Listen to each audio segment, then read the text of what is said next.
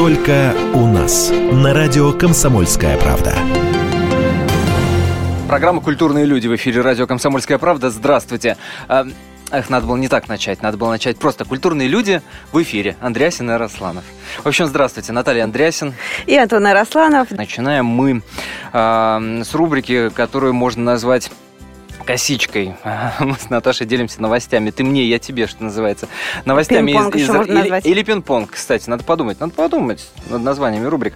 А, делимся новостями, которые Наталью и меня как-то удивили. В общем, вызвали какие-то эмоции или шокировали э, по разряду общества, культура и так далее и тому подобное. Искусство иногда вспоминаем, хотя очень редко. А, так вот, дальше э, новость, которая по разряду главной у нас сегодня проходит. И э, во второй части нашей программы появится обязательно гость. Вот кто это будет, вы как раз узнаете, когда мы объявим главную тему нашего сегодняшнего э, эфира. Ну что ж, поехали с новостей. Да, давайте, давайте с новостей. Я, пожалуй, начну. А, самое свеженькое буквально вот это вот случилось только что. Так. Известная журналистка Бажена Рынска приговорена к году исправительных работ. А, блогерша, светская хроникерша Бажена Рынска, она прославилась, ну, в общем, много раз чем Но это та прославилась. самая, которая я Вот ко- божена. Которую, которую ты имеешь в виду, та самая. Она та самая много раз, да. Она, в частности, Снимайте меня, я божена. Ну, Да, это же она- классика. Она, в частности, та самая, которая э, высказывала в соцсетях по поводу того, что пенсионеры – это поколение доживания, которое портит картину Да. выборов. А, вот. Это та самая, которая, когда к ней приехали сотрудники НТВ, а, собственно говоря, к ней домой приехали, хотели взять интервью. Обычное дело для журналиста, казалось бы, как- кому, как не божени самой, собственно говоря, она это послала. Да ладно бы, только это. Она их хорошенько побила и разбила аппаратуру на 550 тысяч А, так вот за рублей. это.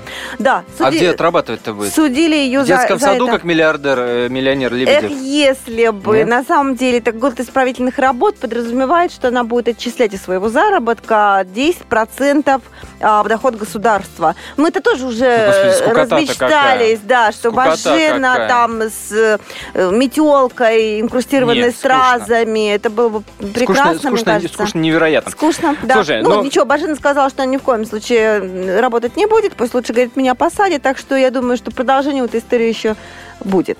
Ну так, ты э, это по разряду развлекательной начала. Я хотел э, с чего-то более э, серьезного начать, про санкции поговорить. Ну ладно, бог с ним с санкциями. Тогда отвечаю на твою бажену своим левиафаном. Многие наверняка уже в курсе, а, что в воскресенье об этом стало известно. Андрей Звягинцев с, с его левиафаном на Оскар выдвинулся. А, Таково было решение Российского Оскаровского комитета. Но, собственно, не в этом интрига, а интрига в том, что а, кому, собственно, противостоял в этой гонке Левиафан, противостоял комедии «Горько», мною, например, если честно, нежно любимой. Я А, тоже, я тоже, я тоже Так присоединяюсь. вот, а, так вот, не могли такое дерзкое кино сделать недерзкие люди, которые после того, как стало известно, что Левиафан таки будет представлять Россию на Оскаре, возмутились и сказали, а что это Левиафан, а Горько чем хуже? И написали открытое письмо. Вот, ну, красавцы, красавцы. Ответ-то получили? Дерзкие. Ответа пока нет. Пока вот это вот свежак. В общем, возмутились. Написали буквально следующее. Не умаляя достоинств Левиафана, мы выражаем протест против его участия в Оскаровской гонке 2014 выдвижения на искании, на соискании кинопремии от России. Вот так вот. Вот такие они дерзкие ребята. Горько. А зато Мединский, наш министр культуры Владимир Мединский, поддержал победителя Венецианского фестиваля Андрея Кончаловского в его решении не выдвигать свой фильм «Победитель» а, на «Оскар». Поэтому на «Оскар» отправляется только упомянутый тобой Левиафан Звягинцева. А вот, знаешь, что Мединский сказал? Говорит, «Оскар, на мой личный взгляд, не самая объективная премия в мире, и значение ее сильно переоценено». Вот. На самом деле это премия американского кино. Ну и также он считает, что И с на ним премию согласились наши радиослушатели. влияют политические мотивы. С этим, да, действительно И сложно вот я помню, мы это обсуждали в выходные, вот п- практически 100% поддержали именно эту идею, что Оскар слишком сильно переоценен. Ну, раз уж мы про Оскар, про американцев заговорили, а, не могу не поделиться новостью, а, которая меня зацепила, новость про американца, который собрал 55 тысяч долларов на картофельный салат. 55 тысяч долларов на картофельный салат. В общем, смысле, более, более чем рукой, культурная чтобы- новость. Нет, все, все было гораздо проще. В общем, на сайте разместил парень Объявление это э, сайт, где э, стартапы, ну, вот, так сказать, э, новый, новый бизнес затевается, и он там сказал, я буду делать э, картофельные салаты. Просил парень всего, ну, выставил в качестве шутки. Вот, Ага. вот такая, в качестве шутки. Типа, мне надо 10 долларов для того, чтобы этот салатик, значит, сделать. Там были ингредиенты, картофельный салат, какой-то элементарный совершенно. А, народ в Америке, видать, настолько с юморком, Мгм. что в итоге скинулись более чем э, достаточно. В общем, 55 тысяч долларов в итоге парень выручил. А, Зак Браун его зовут. А, он пообещал на эти деньги грандиозную вечеринку устроить, на которой этот салат сделать. И таки сдержал слово красавец. В эти выходные эта вечеринка прошла. А, Ой, сколько же килограммов салата-то было, Ой, слушай, интересно. вот это не сообщается, пишется гору салата он, значит, там нашинковал, но большую часть денег отдал на благотворительность, честь ему и хвала, а это, кстати, прекрасная идея нашим депутатам, как увеличить поступление в бюджет. Из-за какой-то пустяковой ерунды такую огромную сумму денег собрал. Мне тоже вспоминается история просто про парня, который менял иголку, если помнишь. Да, конечно, Сначала иголку скрепку, выставил. да. А, скрепка, точно, скрепка там была. В итоге все дошло до дома. Но Господа тот- депутаты, тот вот он, креативный подход, понимаешь, э, к деньгам и финансам.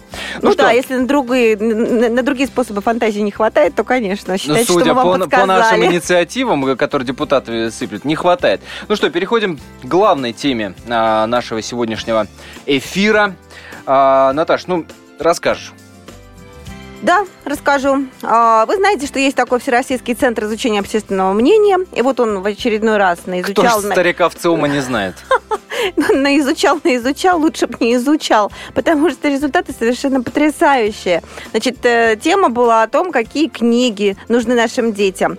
Э, Опрошено 1600 человек э, в 130 населенных пунктах и 42 областях, краях и республиках России. То есть, ну, такой вот размах достаточно большой. Размах бедствия не менее большой, потому что выяснилось, что э, 35 респондентов считают, что детских книг вообще не нужно. 35% россиян уверены, что детские книги не нужны, нет в этом Треть- никакой треть необходимости. страны. А самое страшное в этом, что их количество выросло за последние годы, за последние 20 лет их стало, было 10%, стало 35%. Вот об этом будем сегодня говорить. Гость в нашей студии появится буквально после небольшой паузы. Итак, говорим о детской литературе сегодня. Культурные люди в эфире радио «Комсомольская правда». Меня зовут Антон Арасланов. А Вместе меня со мной зовут Наталья, Наталья Андреасин. Вот, вот как надо. Наталья Андреасин хором говорить, а Антон Арасланов может и сам себе представить. Ну, бог с ним. Короче, ребят, смотрите. э, Сегодня о детской литературе говорим.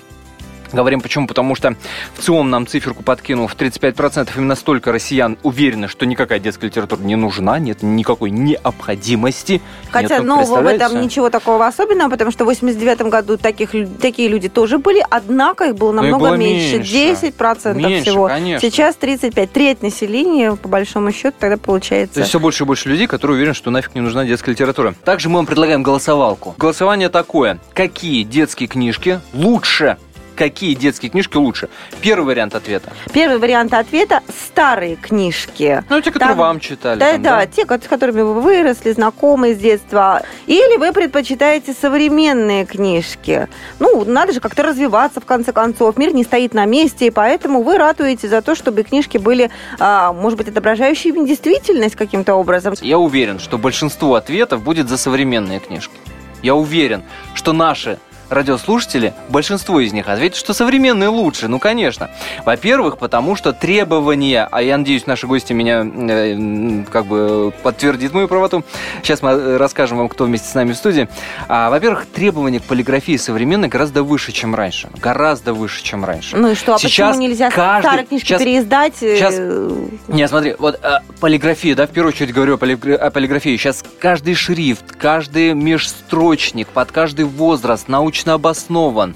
А, цветопередача, то есть мы знаем, в каком возрасте дети красный воспринимают, в каком зеленый. То есть если вот от, от самого рождения прям, да, книжки. Не, ну подожди, ты не путай, не путай есть. слушателей. Ты говоришь сейчас о, Я говорю том, про как они книжки. изданы, как они Конечно. красиво изданы. Так и старые книжки. Красную шапочку тоже можно издать так, что она будет стоить тысячу рублей за одну полиграфию. Но только. и- согласен, естественно. Но мы говорим о современных, о современной полиграфии. Вот для меня книжка современная это не только то, что в ней написано, это вообще. Вот я ее держу в руках, я ее верчу. Ты только вот как она издана, это как она в виду? Или сделана. ты считаешь, что проголосуют Не- за современных авторов? Нет, смотри, за современных авторов в том числе проголосуют. Знаешь почему? Вот второй Почему? мой аргумент.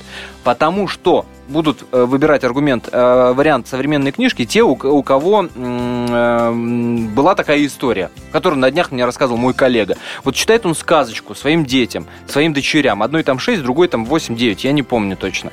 Читает соответствующей сказке интонации, соответствующим сказке пафосом. И доходит до словосочетания «писаная красавица». Так. Весь пафос тут же пропадает, потому что девчонки начинают дико ржать над писаной красавицей. Понимаешь?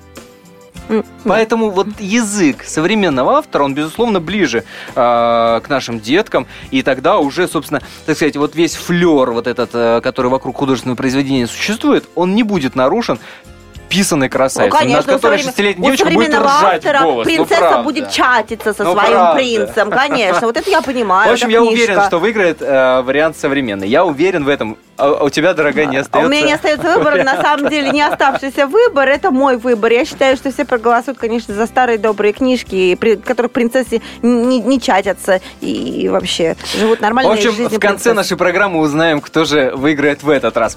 А, я представляю нашу сегодняшнюю гостью. Это Татьяна Суворова, начальник отдела подростковой литературы издательства «Эксмо». Татьяна, ну, может, правда, а ну ее, эту детскую литературу? Нет, совершенно неправда. Не ну ее ни детскую литературу, ни какую-либо другую, ни взрослую литературу, и ни не художественную, ни художественную. Слушайте, ну, логично предположить, что если за последние 20 с лишним лет растет количество людей, которые уверены, что детская литература не нужна, в ней необходимости никакой нет, то логично предположить, что продажи детской литературы за это время должны падать. У продажи детской литературы не падают, я вам признаюсь. Наоборот, рынок детской литературы растет. Небольшими темпами, но по сравнению с а, взрослой литературой Растет? художественной, Больше покупают детскую рынок детской литературы растет. Что касается подростковой литературы, которой я тоже занимаюсь, подростковая литература стагнирует. Она стоит на месте. Она не растет, но она сильно и не падает. Основное падение пришлось на 2009-2010 год, когда произошел кризис. Кризис. Да. Ну тогда все упало. Да, да. И через какое-то время, буквально год-два, ситуация именно в детской литературе стабилизировалась, и сейчас она показывает все-таки рост. Можно ли сказать, э, какие книжки больше покупают? Допустим, это классика или это все-таки более современные книжки, Можно которые вот мы сказать. видим у себя на столах, например? Да, можно сказать. Я И бы здесь классные, надо сказать, книжки. Классные, надо Да. сказать, книжки. Чтение книжек вслух – это третья часть нашей программы, после 12 ночи. Отвечая на, вас, на ваш вопрос, я бы поделила по аудитории свой Так. ответ. Мгм. Значит, Так. что касается книг для детей от нуля до трех или даже до шести, то вот эта часть литературы треб... пользуется наибольшим спросом. Здесь в гораздо меньшей степени О, да, я знаю. да, родители отказать себе жалеют невозможно. деньги, да, и им хочется дать все самое лучшее, в том числе и книги. Э, Сейчас достаточно хорошая тенденция развивать ребенка, заниматься им. Когда в меру, то хорошо. И книги направлены на это. Очень много книг сейчас существует, в том числе, если к вопросу о полиграфии, то современная полиграфия, которая дает массу возможностей иметь не книгу э, только как книгу, но и книгу игрушку, Как, э, книгу да. игру, книгу развивающую, Безусловно. тактильное Мгм. ощущение и так далее. Что касается литературы старше 6 лет, то вот второй, может быть, на втором месте, да, по продажам, это от 7-8 лет и где-то примерно до 9. Здесь э, такая ровная достаточно ситуация. Дальше, к сожалению, Но при этом покупают проблемный возраст. А, при этом покупают, вот вы говорите, вот для этого возраста 7-6, там как раз где-то возраст, где там золотую рыбку читают, ну, что-нибудь такое, нет, да? нет, нет, з- э, золотая рыбка может быть немножечко пораньше даже. Чуть, Ну, чуть- все равно чуть-чуть. попадает Да, примерно да, в, в- в эту да. градацию. Э, И покупают-то чего? Пушкина покупают в классном издании в покупают каком-то. и классику, покупают и современную литературу. То есть нельзя сказать, что какая-то из тенденций преобладает. Ну что, прям 50 на 50 больше, не классика быть? больше пользуется Мгм. популярностью, потому что классика позволяет родителю м, быть уверенным Да. в том, что он покупает Это своему как ребенку. знак качества, конечно. Это важно. Слушайте, а, вот про, про эту родительскую уверенность, да. А, Вспомните хотя бы, ну чего там, муху-цокотуху вспомните. Как там комарик с что с ней пауком, не так? с пауком расправляется, ты помнишь? Ну, как в природе. И ему на всем скаку, Скаку голову? срубает. Вот какая прелесть перед сном-то прочитать своему там Ну, полуторагодовалому ка- а как же малышу. сказочка идет? А- Хочет на пятах, несет саблю на плечах, хочет лиску зарубить, себе шапку сшить. Это он еще не Это зарубил, намерение. это еще собирается. Стоп, это только. намерение. Это только покушение, а там уже Сказка убийство ли А, совершенно. а сказка Не знаю. о мертвой царевне, о семи богатырях, когда гроб качается, Да, но здесь надо иметь в виду, что дети относятся Это к этому 18+. абсолютно иначе, нежели взрослые. Взрослые воспринимают это уже через призму своего опыта. Гораздо ближе, чем ребенок. У ребенка это легче проскакивает. Он э, не обращает внимания, он не представляет себе это детализированно. Для него важно победа добра над злом. Что вы читаете вашим детям? Обращаюсь к нашим радиослушателям. 8 800 200 ровно 9702. Наш номер телефона 8 800 200 ровно 9702. Что вы читаете детям, внукам, ваши друзья, что читают? Очень интересно нам об этом узнать. Читаете ли вы вообще, И, может, вы только комиксы кстати, покупаете? кстати, да. Принципиально причем. Кстати, да. И напоминаю, что за время всего нашего эфира идет голосование. А, Если вы считаете, что детские книжки лучше те, которые старые, те, которые вам читали в детстве, то вы звоните по номеру 637 65 19 637 65 19. Если вы считаете, что современные, безусловно, лучше, то звоните по номеру 637 65 20. 637 65 20. Код города 495. В конце нашей программы подведем итоги этому голосованию.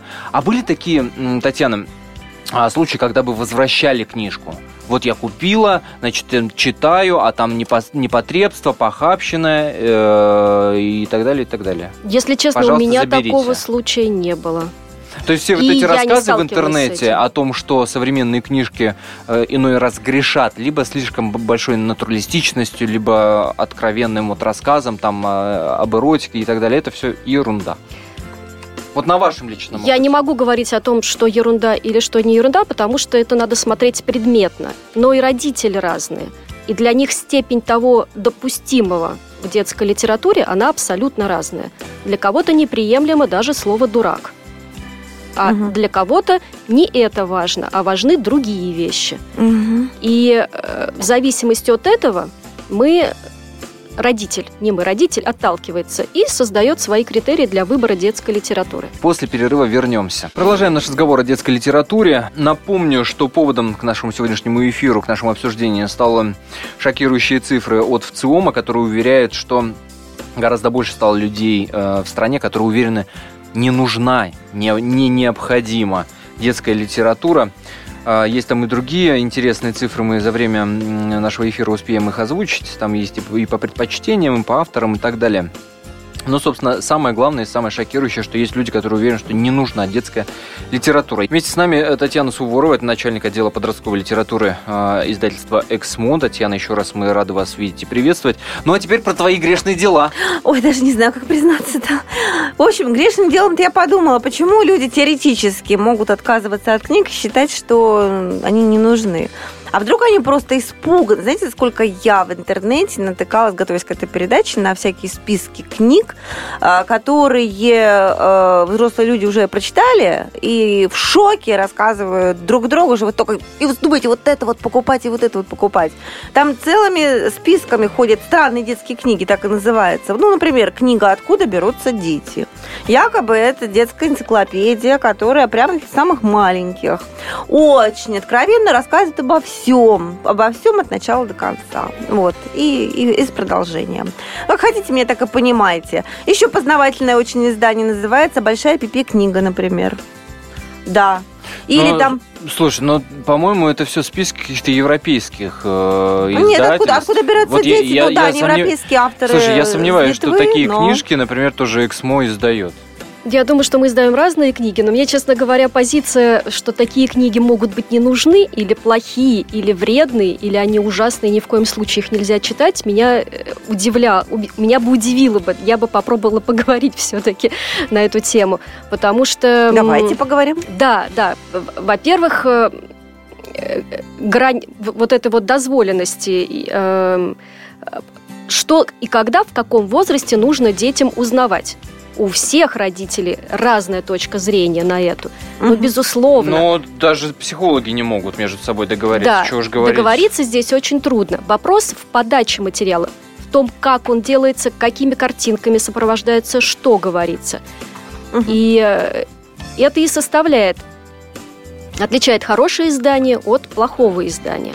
Мгм. А э, о самой теме говорить о том, что нет, об этом ни в коем случае нельзя рассказывать детям, или нет, об этом Не, ну можно там есть, рассказывать. там это есть и совсем шизофренические, конечно, вещи, там, чем оправдать. э, Я понимаю, о чем вы говорите, но там теми же, ва- вами же, вашими же словами, вашей логикой оправдать существование книжки, не знаю, путешествие какашки, извините меня, пожалуйста, ради бога, это я к нашим радиослушателям. Я не да, могу, про- например. Ну, правда, не могу. Это польская, по-моему, книжка. Да. Надеюсь, в русских магазинах, в российских она не продается. А вот что продается в российских магазинах? Перед нашим эфиром пыталась как раз Наташа таки э, выяснить и узнать.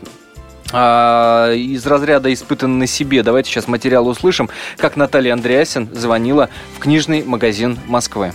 Здравствуйте. На уроке сексологии ребенку посоветовали купить книгу «Откуда берутся дети». Книга с названием дословным, она у нас есть. Ага. Но книги на эту тему однозначно есть, не одна. Мгм. То есть, если говорить о детском воспитании вот именно в этой области. Поэтому в- в любом случае может смело приезжать и книжечку брать. Еще такой вопрос. Еще одну книгу посоветовали, тоже она импортная, и тоже сказали, что вот как бы хорошо, так сказать, э, не знаю, там расслабляет, что ли, ребенка. В общем, называется она очень странно, на самом деле, большая пипи книга. Вот такую еще посмотрите. Пипи. Что-то я такое у нас не вижу. Ясненько. Еще такой вопрос. Подъехать сам ребенок может за такой книжкой или обязательно взрослому нужно приезжать? Ну, собирать? какой возраст у ребенка-то? 11. Ну, может, конечно. Может, конечно. Конечно, может. Нет, А- возрастных ограничений в этом смысле нет, конечно. Ясно. Наталья Андреасин и продавец неназванного э, магазина книжного. В Москве э, что, что тебя шокировало больше всего? Что 11-летний может приехать и купить книжку запросто? Ну, в общем, да. Я не уверена. Нет, понятно, что если эта книжка изначально сделана для детей, как бы. Я вот не уверена, что продавец, кстати, ее хотя бы раз открывал и всматривался в картинки. Потому Но- что. Нет, нет, я Ну, все-таки кстати- очень сильно бы рекомендовала, какие бы мы ни были тут э, все такие Вопрос демократы, все такие, да-да-да-да, давайте э, развивать детей, не стесняться разговоров, как в Советском Союзе, в котором секса якобы не было. Я все-таки считаю, что книжки нужно родителям Не, сначала ну смотри, есть, а есть- потом есть уже- закон. Есть закон, который нас обязал некое, некоторое время назад на всей медиапродукции ставить возрастное ограничение. Вот я сейчас держу книжку, кстати, издательство «Эксмо», очень симпатичная. Э, Там написано 12+. Если приезжает ребенок в магазин, ему 11, вот как в материале Наташи мы услышали, ему такую книжку продадут? Никто же не Никто не будет поинтересуется, спрашивать у него свидетельство о рождении. Паспорт у него или свидетельство о рождении, конечно же, не потребует. Э, Это что означает указание 12+. Это означает, что книга рекомендована детям старше 12 лет. Это не значит, А, вот что так ее ни хитро. в коем случае нельзя Понятно. читать. Это на усмотрение родителя. На усмотрение родителя. Мгм. То есть для каждой возрастной группы 0 плюс, 6 плюс, 12 плюс есть свои ограничения. Возможность э, фигурирования сцен насилия в книге, возможность э, брани, э, и употре- упоминания каких-либо или описания каких-либо действий, да, все зависит от этой градации. Мгм. Слушайте, а мне всегда было интересно, а кто тот э, страшный человек, э, страшный по силе влияния на умы подростков и детей, который принимает решение эту книжку публиковать, печатать, эту книжку не публиковать, не печатать. А, это ж, ну, действительно важный вопрос. Это вот то, о чем Наташа, например, говорила, да, а, что если раньше, например, книжка попадала в руки молодому человеку, ребенку, то это практически гарантировано было, что там все ну настолько причесано, что там ну настолько все отфильтровано. Сейчас же нет такого, ничего подобного, все Ну, на, на а, усмотрение издательства, я Издателя, так да? понимаю. Как, как Или вот- нет? Что касается того, как книга появляется, редактор принимает решение, он принимает рукопись или не принимает рукопись. И дальше рукопись идет в работу. У книги, будущей книги, есть еще э, литературный редактор, есть еще корректор, но принципиальное решение принимает редактор книги, штатный Мгм. сотрудник, работающий в издательстве. Редактор один книги человек. один единственный человек, да? Смотрите, У одного человека, пример безусловно, приведу? есть руководитель, Мгм. с которым он согласовывает серии, авторов, направления. Но э, книгу, да, текст конкретный принимает mm-hmm. редактор, безусловно. Смотрите, вот я когда делала подборку этих безумных книг, которые гуляют по интернету, есть еще одна книга, например, называется «Мальчик, который умер, потому что съел все овощи». Художественное произведение, да. Но эта книга, вот одна единственная из большого списка, не рекомендована Национальной книжной ассоциацией США. Есть такая ассоциация, оказывается. Есть. Да. да. А у нас есть что-то подобное? Или у нас редактор сам себе нет, нет, нет, здесь, здесь совершенно разные вещи. Э, вот этой национальной ассоциации США. Эм, там уже с конца 80-х, 90-х годов занялись такой проблемой, как функциональная безграмотность. То есть, когда человек читать умеет, но извлекать из текста э, информацию, работать с ней уже э, не то чтобы не умеет, ну, но у него а проблемы. Это, что это только у них? Да, да, да. И уже, уже э, на Западе с конца 80-х, 90-х годов в разных странах в масштабе государства как национальную проблему осознали и стали предпринимать различные меры. В, каче... и в частности в США это, этим занимаются системно. Там есть э, организация, которая этот вопрос курирует, как и в других странах. Э, у нас вот такой наподобие ну, такой, как угу. на да, Западе, нет, нет такого. Нету, да? Но угу. да, как мне, как мне кажется, все именно идет к тому, что у нас это будет, я надеюсь, потому что без э, и мы помощи... Тогда, я знаю, я знаю, ну, подожди, мы это, не обойдемся. Мы это, это потом назовем цензурой и скажем, что это все неправильно. Это к вопросу скорее не цензуры, это угу. скорее к вопросу э, проблемы чтения, да, проблемы Важ, уменьшения вопрос, это госструктура или это общественная структура? Вот это самое главное. Как правило, это синтез. А, ну, то есть с какой-то долей гос, госучастия, да. да? В эфире лучшие программы радио «Комсомольская правда». Продолжим через несколько минут.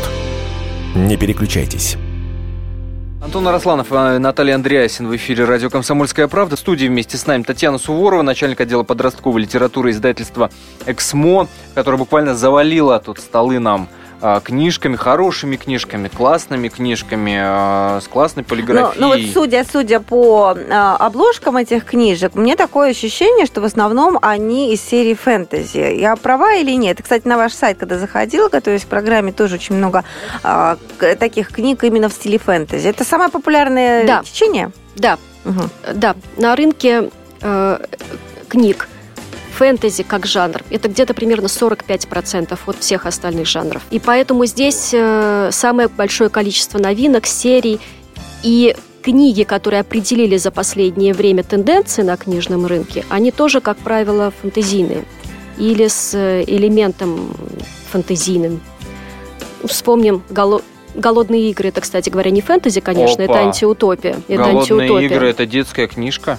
Подростковые. Да, подростковые, серьезно, конечно, да? подростковые. сколько нам открытий Проблемы чудных. подростковые, да, да, да, да, да. И читают. А кто читает? Основной читатель подростков эти, подростки этих книг. Я сейчас почувствовал себя молодым. И, и Young Adults. И Young Adults, то есть молодые взрослые. Запоздал ты. Те да, же самые «Сумерки», на, на например. И это тоже Young Adults и подростки основная аудитория. Но из... Э, это я что касается Для вопроса... Для тех, кто не понял, Young Adults это молодые, молодые взрослые. взрослые. Да, молодые взрослые, то есть читатели старше 16-18 лет. Так вот, отвечая на вопрос по популярности жанров, самый популярный действительно и емкий на рынке – это фэнтези-фантастика. Фэнтези-фантастика. Угу. А здесь представлены книги разных жанров. И фэнтези-фантастика есть, и книги для детей 7-8 лет рассказа, рассказы о животных, и абсолютно реалистичная проза. Вот многие слушают про эти фэнтези, про эти, э, про вот названия, которые сейчас только что прозвучали, и думают, господи, куда мы котимся? Э, какие классные книжки были, да, о, о духовном, о светлом, а сейчас, ну что это такое? Давайте сейчас мнение детского психолога узнаем. Э, Оксана Орлова, детский семейный психолог на связи с нашей студией. Оксана Анатольевна, здравствуйте. Прежде чем э, мы услышим ваше мнение, давайте услышим писателя Григория Остера. Он выразил свое мнение по поводу того, того, что растет количество тех людей, которые уверены, не нужна детская литература. Внимание, Григорий Остер. 35% опрошенных, которые сказали, что детская литература им не нужна, это или те, у кого просто нет детей, или те, которые своих детей не замечают. Есть и такие. А остальные люди, как я понимаю, почти 70%, это те, у которых дети есть, и которые понимают, что если они не будут своим детям читать книги, пока они маленькие, то дети, когда вырастут, станут чудовищами. Пока они маленькие, если не будут э, читать книжки, э, то они станут чудовищами. Оксана Анатольевна, можете согласиться с Григорием Остером? Я думаю, что, конечно, неоднозначно, но такая версия тоже существует. Мне кажется, конечно, дети... Ну, с точки зрения угу. психолога, да? С точки зрения психолога, конечно, хорошо бы, чтобы э, родители видели своих детей и улавливали их потребности и давали им те книжки, которые хотят дети читать, а дети в основном хотят все-таки книжки, которые отражают их собственные переживания, э, где герой может быть частично похож на них, а только может быть какая-нибудь улучшенная версия. Например, у него, например, какие-то есть волшебные способности, где он может справиться с трудностями, э, с теми, которыми ребенку самого не получается. Вы одновременно и согласились с Остером, и не согласились. А, согласились в отношении того, что читать надо, но не согласились, что если уж ты не читаешь, то это не значит, что ребенок обязательно вырастет уродом. Знаете, вот э, фраза по поводу чудовищ, меня, ну, я на свой психологический такой птичий язык переношу, и для меня это значит, что э, человек, который там, нечувствителен к окружающим, который такой моночеловек, вот есть там черное, белое, а нет никаких других цветов, другой палитры. Uh-huh. И, конечно же, когда там, ребенок читает, он видит разных персонажей, он может встать на точку зрения разного э, героя, и таким образом понять, что мир не черно-белый, а какие-то существуют разные другие оттенки. И в этом смысле он перестает быть чудовищем, он перестает быть таким монстром, который только свою волю, ну, там, свою идею э, двигает и перестает как-то реагировать на окружение. Оксана Анатольевна, хочу задать такой вопрос. Вот, э, как мне кажется, на Западе очень во многом книги настоящие подменили комиксы, и уже давно. Ага. Э, есть такая же тенденция, на мой взгляд, и у нас. Э, лично я считаю, что это ужас, ужас и кошмар, кошмар. Вот что вы скажете как психолог? Судя по выражению лица Татьяны, э, это издательство «Эксмо», я для Оксаны Орловой говорю, mm-hmm. это неправда, неправда. Татьяна неправда. очень, очень, и очень, очень не согласна. Я заочно с Татьяной согласна, потому что я думаю, что это миф про то, что э, комиксы заменили э, литературу. Я не сказала, что заменили, я сказала, что нач- начинают подменять. Начинают, угу. да. А, то есть, может быть, действительно это более простое, что ли, чтиво, да, то есть как такой э, ряд, э, где есть вот такие простые картинки, и где можно легко составить рассказ, и где там отражено, то есть когда не нужно там додумывать, воображать, а уже более-менее так э, простроенный так визуальный сюжет. Но мне кажется, это вот именно как привлечение внимания, как первый шаг для того, чтобы ребенок увлекся и начал сочинять, может быть, даже рисовать сам начал, то есть отображать уже какие-то свои фантазии. Угу. Спасибо, спасибо, спасибо большое. большое. Оксана Анатольевна Орлова, детский семейный психолог, была с нами на связи. Зачитаю смс-сообщение от нашего радиослушателя. А, человек пишет, те, кто против детских книг, просто были сами в детстве лишены их по недомыслию своих родителей, поэтому сами не имеют представления о мировом золотом фонде детской литературы и лишают своих детей этих знаний, объединяя детские души. Хорошо, что издательство «Комсомольская правда» восполняет этот пробел. Это правда, потому что а, заводы «Комсомольская правда» года большое количество книжных коллекций, в том числе да. и детских и подростковых, выпускает. Да, детская библиотека, пожалуйста, вот наслаждайтесь, читайте все для вас. А, я хотела выразительно достаточно цифры привести о том, что результат того, что мы не читаем, это то, что в 2007 году 30% респондентов считали, что Солнце – это спутник Земли, а сейчас уже больше 30% считают именно так. Ну, а у нас есть 20 секунд на то, чтобы подвести голосование, итоги нашего голосования. В общем, сто процентов людей сказали, что старые книжки лучше, конечно. Ура! В общем, Спасибо в этот раз я проиграл. В, в, в прошлый да. я помню, что я выиграл. Ну, я должна была Спасибо, выиграть. читайте своим детям хорошие книги. Прощаемся с вами. В эфире лучшие программы радио «Комсомольская правда».